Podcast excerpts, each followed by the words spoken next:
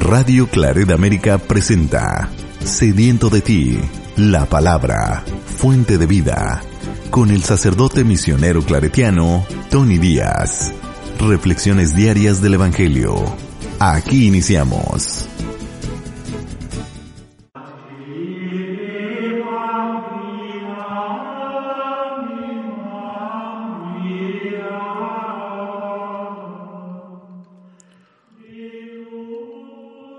Bienvenidos hermanos a nuestras reflexiones bíblicas de las lecturas del día. Hoy es lunes de la quinta semana del tiempo ordinario.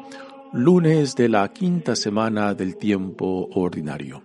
La primera lectura de hoy viene del primer libro de Reyes, capítulo 8, versículos 1 al 7 y 9 al 13. En aquellos días el rey Salomón convocó en Jerusalén a todos los ancianos y jefes de Israel, para subir allá el arca de la alianza del Señor desde Sión, la ciudad de David. Todos los israelitas se congregaron en torno al rey Salomón para la fiesta de los tabernáculos que se celebra el séptimo mes del año.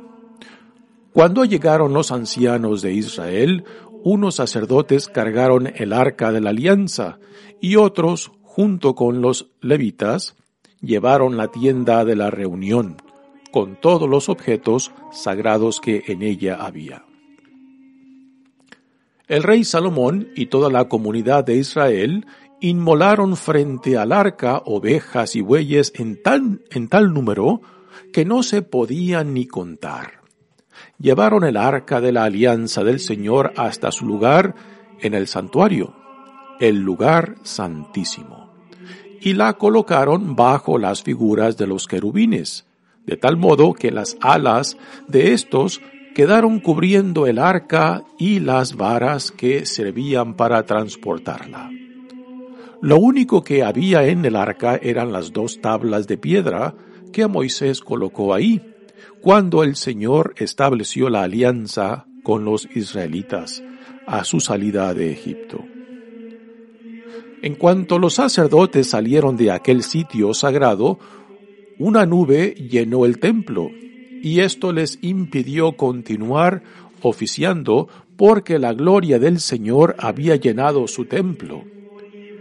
Entonces Salomón exclamó, El Señor dijo que habitaría en una espesa nube. Por eso, Señor, la casa que te he construido con magnificencia será tu morada. Palabra de Dios. El salmo responsorial es el salmo 131 y el responsorio es, Levántate Señor y ven con el arca. Levántate Señor y ven con el arca. Que se hallaba en Éfrata nos dijeron, de Jaar en los campos la encontramos. Entremos en la tienda del Señor y a sus pies adorémoslo postrados. Levántate, Señor, ven a tu casa, ven con el arca, poderoso auxilio. Tus sacerdotes vístanse de gala, tus fieles jubilosos lancen gritos. Por amor a David, su servidor, no apartes la mirada de tu ungido. Levántate, Señor, y ven con el arca. El Evangelio de hoy viene de Marcos capítulo 6, versículos 53 al 56. En aquel tiempo Jesús y sus discípulos terminaron la travesía del lago y tocaron tierra en Genezaret. Apenas bajaron de la barca, la gente los reconoció y de toda aquella región acudían a él, a cualquier parte donde sabían que se encontraba, y le llevaban en camillas a los enfermos. A donde quiera que llegaba, en los poblados, ciudades y caseríos, la gente le ponía a sus enfermos en la calle y le rogaban que por lo menos los dejara tocar la punta de su manto. Y cuantos lo tocaban, quedaban curados. Palabra del Señor. Muy bien, demos comienzo a nuestra reflexión de las lecturas de hoy. En esta lectura tenemos la inauguración del templo que finalmente Salomón le ha construido a Dios. Recordamos que fue David, el padre de Salomón, que primero tuvo la idea de construir ese templo, pues después de que David había traído la paz a su reino, conquistando a los pueblos vecinos y construido su propio palacio, se da cuenta de que el Señor que le ha dado esa paz, que le ha con, que le lo ha consagrado rey de Israel, aún habita en una tienda. Y es ahí cuando David le dice a, al profeta Natán de sus intenciones de querer construirle un templo, pero Dios le dice que no será él quien se lo construya, sino su hijo Salomón. Así que después de siete años de construcción, Salomón ahora inaugura este templo a Dios, trayendo la, el arca de la alianza de la tienda de la reunión ya al templo, que será la morada fija uh, de Dios. En el capítulo 6 de este primer libro de Reyes se nos dan detalles uh, de la construcción y adornación de este templo y se mencionan estos querubines que están en la parte central, el lugar más sagrado dentro del templo, donde será puesta la alianza, que es símbolo de la presencia misma de Dios. Y después también se nos contará de otro símbolo también que es un símbolo constante en el Antiguo Testamento, ah, particularmente después de la salida de Egipto, cuando Dios los va, acompañando a su pueblo hasta la tierra prometida. Y ese otro símbolo es la nube, símbolo de la presencia de Dios. Así que esta es la inauguración que se lleva a cabo más o menos 11 meses después de que se terminó la construcción y ahora Salomón, rey de Israel, reúne a los ancianos y jefes de Israel que son los líderes dentro de su reinado.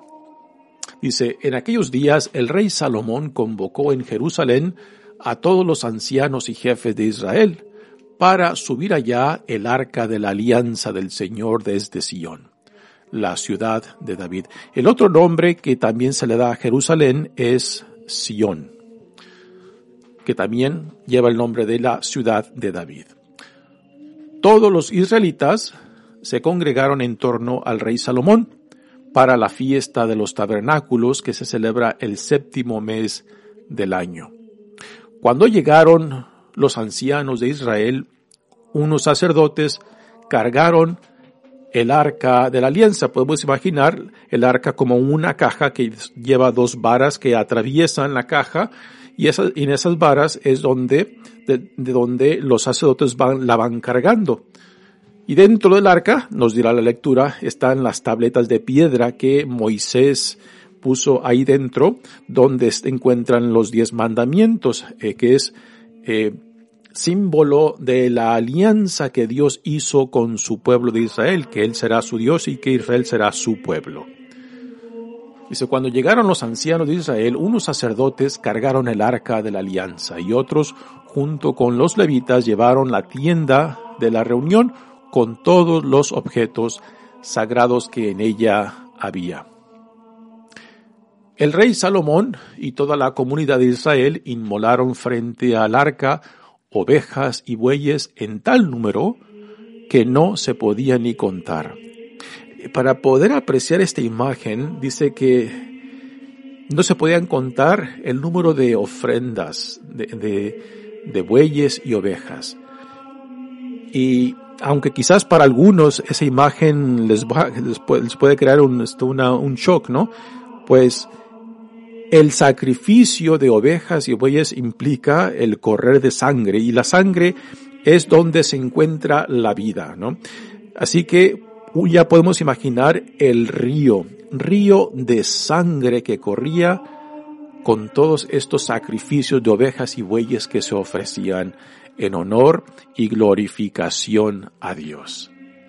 Que la sangre de estos animales uh, ofrecidos a Dios, pues corría, corría por ese lugar.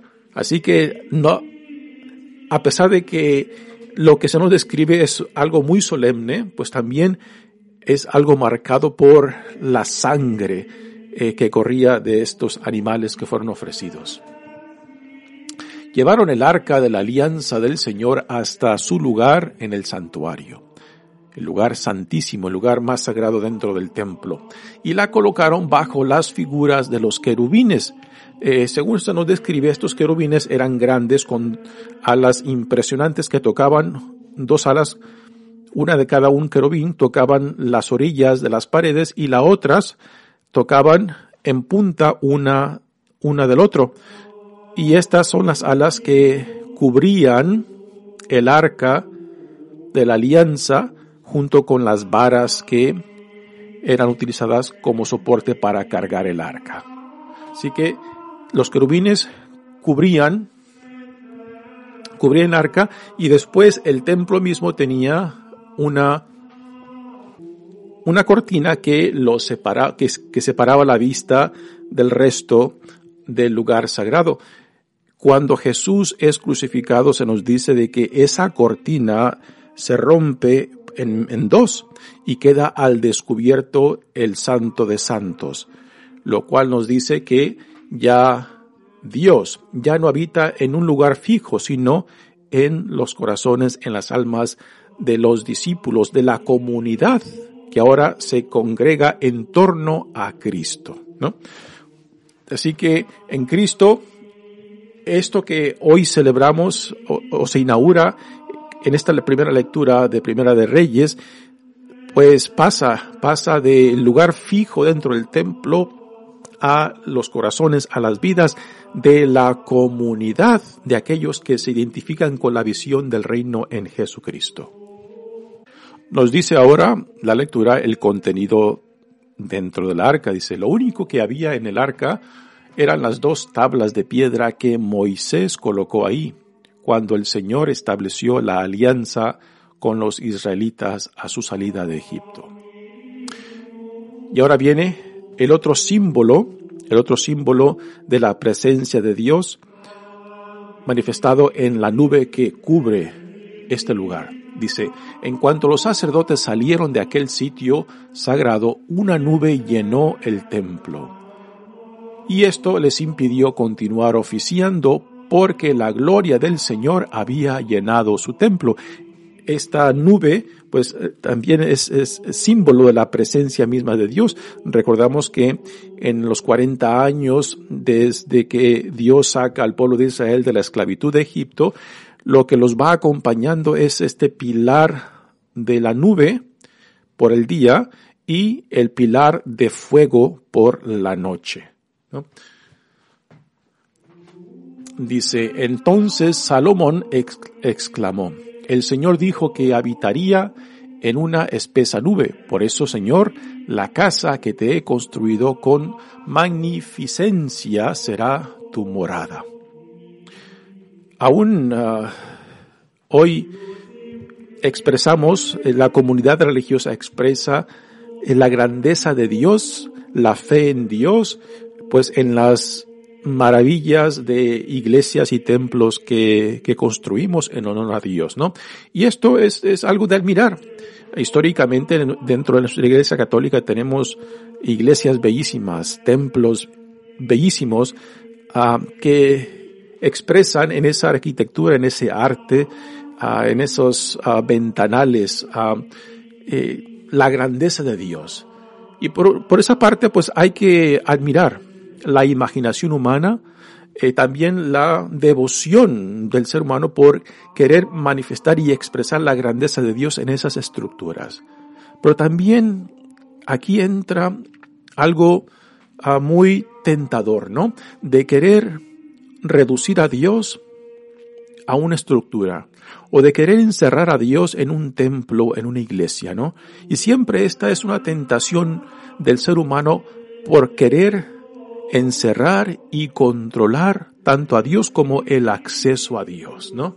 Y esto es algo que en Jesús pues nos queda bien claro, puesto que si eh, confesamos de que Jesús es la manifestación, la encarnación de Dios mismo y como Jesús manifiesta la cercanía de Dios, particularmente aquellos que no cuentan para nada en la sociedad, aquellos que la sociedad rechaza, aquellos que son invisibles para la sociedad, pues ahí también se manifiesta cómo Dios no se deja definir, no se deja encerrar, no se deja manipular por el ser humano, lo cual, repito, es una gran tentación nuestra al querer, o pretender eh, decir que Dios solamente se encuentra en el templo, en la iglesia, ¿no?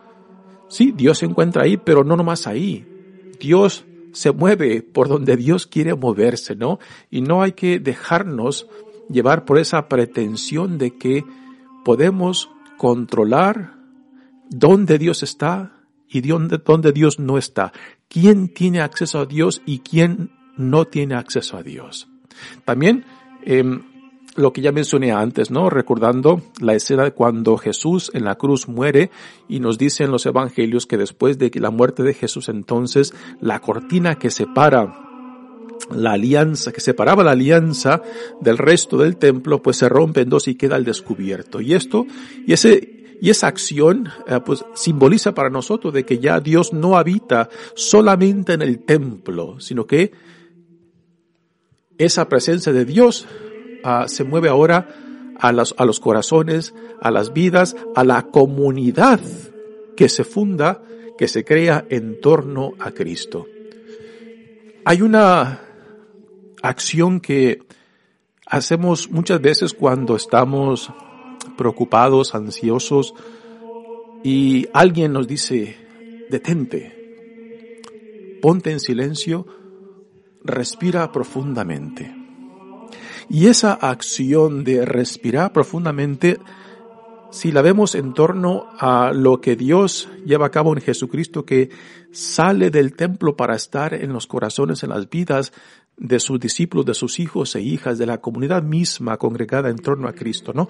Pues esa acción de respirar profundamente es permitir y dejar de que Dios lo inunde todo, lo cubra todo,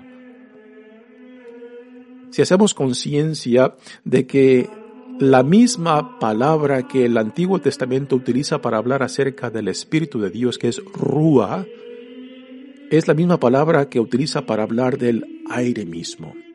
Así que respirar profundamente es dejarnos invadir por la presencia de Dios, particularmente cuando nos encontramos perturbados, ansiosos, nerviosos o quizás confusos o quizás simplemente inundados por la situación de la vida, ¿no? De detenernos, ponernos en silencio, respirar profundamente para que Dios nos ayude no solamente a adquirir la paz, la paz en medio de la turbulencia de la vida, en medio de las dificultades, sino también para que nos ayude a tener calma y poder ver las cosas claras. Porque cuando uno se deja guiar por el Espíritu de Dios, entonces podemos tener la posibilidad y oportunidad de poder entender, de poder percibir, de poder discernir dónde y cómo Dios se hace presente y a qué nos llama. Para el que vive de la fe, para el que vive de la confianza en Dios, del Espíritu de Dios, entonces esto debe de ser algo constante, ¿no? En cómo discernimos la presencia de Dios y cómo después nos preguntamos hacia dónde, Señor, tú nos llamas ahora en este momento, particularmente momentos claves, momentos difíciles, momentos en los cuales tomamos decisiones que marcarán el, y cómo nuestras vidas prosiguen desde ese momento, desde esa situación, ¿no? Pues eso lo encontramos también eh, en esta, en este símbolo de que cuando Jesús muere en la cruz, ¿no? Y se rompe esa cortina del templo, ya Dios no habita simplemente en un lugar fijo. Dios siempre ha actuado por, como Dios quiere y como Dios desea actuar y como Dios se quiera mover, ¿no? Somos nosotros que a veces pretendemos eh, querer meter a Dios en un lugar, en una cajita, eh, por más sagrado que sea ese templo, esa iglesia, Dios no simplemente habita ahí, habita ahí y en toda su creación. Y particularmente en la presencia de sus hijos e hijas, reunidos en torno a Cristo, su Hijo amado, quien nos llama para que ser morada, morada del Dios entre nosotros, del Emanuel, del Dios que se dignó tomar nuestra humanidad, nuestra fragilidad, nuestra vulnerabilidad y en ese y en esa encarnación manifestar la profundidad de su amor por nosotros, para que así también nosotros manifestáramos la grandeza de su gloria en nuestras vidas. En nuestras vidas quebrantadas, en nuestras vidas quizás débiles, pero fortalecidas por el Espíritu de Dios, capaces de hacer grandes cosas. Bueno, pasemos ahora al Evangelio de hoy, que es un Evangelio de transición. En este capítulo 6 de Marcos, Jesús visita a su pueblo de Nazaret, donde es rechazado. Después, en la mitad de este capítulo 6, tenemos también como Jesús um, va siendo buscado y seguido por la gente, particularmente la gente que tiene necesidad de sanación y le llevan a los enfermos. Y después tenemos esta bella escena de Jesús multiplicando los panes y alimentando a más de cinco mil personas. Y es después de esta escena cuando Jesús despide a sus discípulos para que se adelanten a él y vayan a Bethsaida, mientras él despida a la gente que se lleva a cabo ese encuentro de Jesús caminando sobre el agua cuando él se dirige hacia ellos, ¿no? Y los eh, discípulos se espantan pensando que es un espanto y Jesús calma las aguas. Pero, aunque Jesús les dijo que se adelantaran a él para que fueran a Bethsaida, que es un pueblo que está a la orilla del lago de Galilea, pues parece que el viento los empuja hacia el sur, aún hacia el sur de Cafarnaum, y llegan finalmente a Genezaret, y es ahí donde empieza este evangelio de hoy. Y este evangelio, ah, pues ah, es un tipo de resumen de lo que Jesús viene haciendo, ¿no? Y se enfoca en la actividad de sanación de Jesús. Sí que es después de esa multiplicación de los panes y esta experiencia de Jesús caminando sobre el agua y parece que el aire los empujó más, más hacia el sur y que llegan y, y, desembarcan en esta región de Genezaret. Genezaret, históricamente, según nos dicen los comentaristas, es un estrecho largo de, unas tres millas, unos cinco kilómetros, y de una milla y media a unos dos kilómetros de ancho, que era reconocido por ser una, una tierra muy fértil, que todo cuanto se plantaba daba buenos frutos. Aún eh, leía una historia curiosa que dice que en, tiempos de fiestas en Jerusalén no se permitían la venta de los frutos que venían de, de Genezaret, porque temían de que la gente fuera solamente a Jerusalén para probar la riqueza de los frutos que salían de Genezaret. Así que Genezaret era conocido por ser una tierra fértil, que todo cuanto se plantaba crecía y daba buenos frutos. Y es ahí donde Jesús llega con sus discípulos y en cuanto llega la gente lo reconoce y lo primero que hacen es traerle a sus enfermos, ¿no? Así que parece que la popularidad de Jesús se enfoca en sus obras, en sus milagros, en la expulsión de demonios, ¿no? Ah, y esto pues trae algunas dificultades porque para Jesús lo que más le importa es de que la gente escuche, entienda, asimile el mensaje del Evangelio. ¿Y cuál es el, tema central de su proclamación de su Evangelio? Es de que en él el reino de Dios, el reinado de Dios se está inaugurando, ¿no?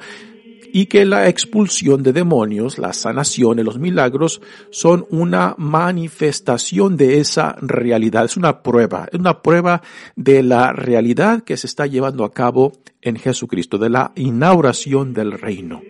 Así que en este evangelio de que hace un resumen de la actividad de Jesús parece que la gente lo busca más por los milagros, por las sanaciones. Y esto no se puede despreciar, o sea, diciendo, más iban, iban detrás de él por el milagrito, ¿no? Lo cual a veces también hoy en día se puede ver esto, ¿no? De que la gente va detrás de Dios por las necesidades que son reales, que son concretas y que son, pues, parte de la experiencia de los hijos e hijas de Dios. Pero reducir a Dios, reducir a Jesús a, solamente a los milagros es distorsionar eh, la totalidad de la persona de Jesús. Y también reducir a Dios y a Jesús simplemente a nuestras necesidades, pues también es distorsionar el significado de lo que es la religión, que es la expresión de nuestra fe, de nuestra confianza en Dios, ¿no? Y la pregunta que para mí siempre me nace es esta, ¿no? Ah, ¿Qué es lo que yo busco cuando voy en busca de Dios o de Jesús? ¿Qué es lo que busco? ¿Simplemente mis intereses? Por más reales, por más concretos, por más urgentes que sean. O también tengo interés en lo que Dios, en Jesucristo, quiere ofrecerme, la visión del reino, porque a últimas esto es lo que Dios quiere para con nosotros, de que nos identifiquemos con lo que Dios está haciendo en Jesucristo, manifestando su reino, que en él se inaugura. Dice el Evangelio. En aquel tiempo, Jesús y sus discípulos terminaron la travesía del lago y tocaron tierra en Genezaret. Eh, también el lago de Galilea, también en algunas partes es llamado el lago de Genezaret, ¿no?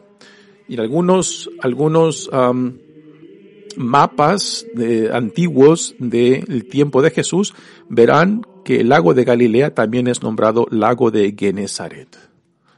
Apenas bajaron de la barca, la gente los reconoció, y de toda aquella región acudían a él. A cualquier parte donde sabían que se encontraba, y le llevaban en camillas a los enfermos. Aquí podemos imaginar, ¿no?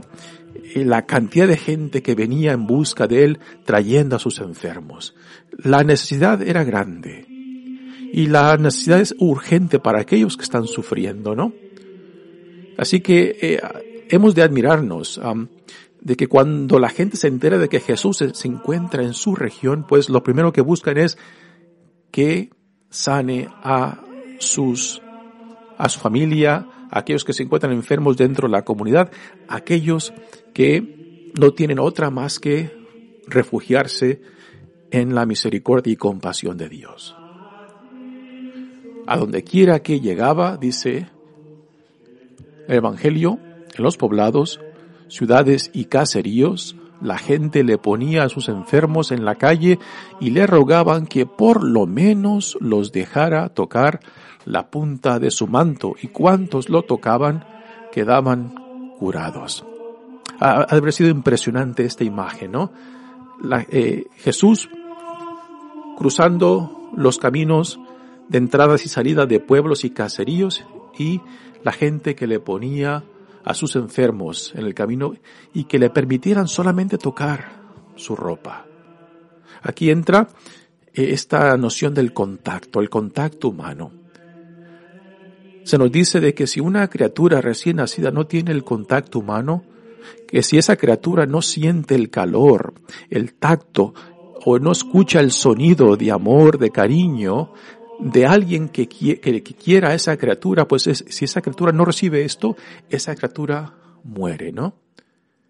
Sí que el contacto, el tacto humano es, es importante porque no solamente se comunica de que estoy contigo, sino también se comunica el cariño, ¿no? Y no es cualquier tacto, no es cualquier eh, tocar, es el saber expresar el cariño, el amor, es saber expresar de que estoy contigo. Y también palpamos cuando alguien nos toca con falsedad, cuando alguien nos toca sin interés o indiferencia, ¿no? Sí que no simplemente es el acto físico de tocar, sino es poner toda nuestra presencia en la forma que hablamos, en la forma que escuchamos, en la forma que estamos presente, ya sea con la vista, con el oído y también con el tacto físico, el tacto humano hacia la otra persona, que puede ser también instrumento de sanación, ¿no? Y aquí podemos imaginar cómo esta, esta escena que nos, nos describe el evangelista Marcos, pues, eh, que tan solo tocan, tocando la ropa de Jesús la gente quedaba sanada y tan grande era la fe, la fe de ellos al acercarse a Jesús de esta manera. Pero, pero nuevamente la pregunta que resalta en esto, ¿no? Eh, ¿Era solamente por la sanación? Aunque era urgente, era, era, era real y concreta. ¿Es todo lo que buscaban? ¿Tenían interés en lo que Jesús les enseñaba? ¿O simplemente venían buscando el milagrito, no? Y esa pregunta también nosotros la, tenemos que responder. ¿Tengo yo interés en lo que Dios en Jesucristo me ofrece? ¿O simplemente voy en busca por lo mío? Por lo que yo tengo interés, por lo que yo tengo de necesidad. Y por encima de esto, deseo Deseo escuchar, deseo recibir, deseo identificarme con lo que Dios en Jesucristo me revela. Y es una pregunta que todos tenemos que, responder. Mi nombre es Padre Tony Díaz, misionero claretiano. Que Dios los bendiga. Radio Claret América presentó Sediento de ti, la palabra fuente de vida. Sus comentarios son importantes. Contáctenos en radioclaredamerica.gmail.com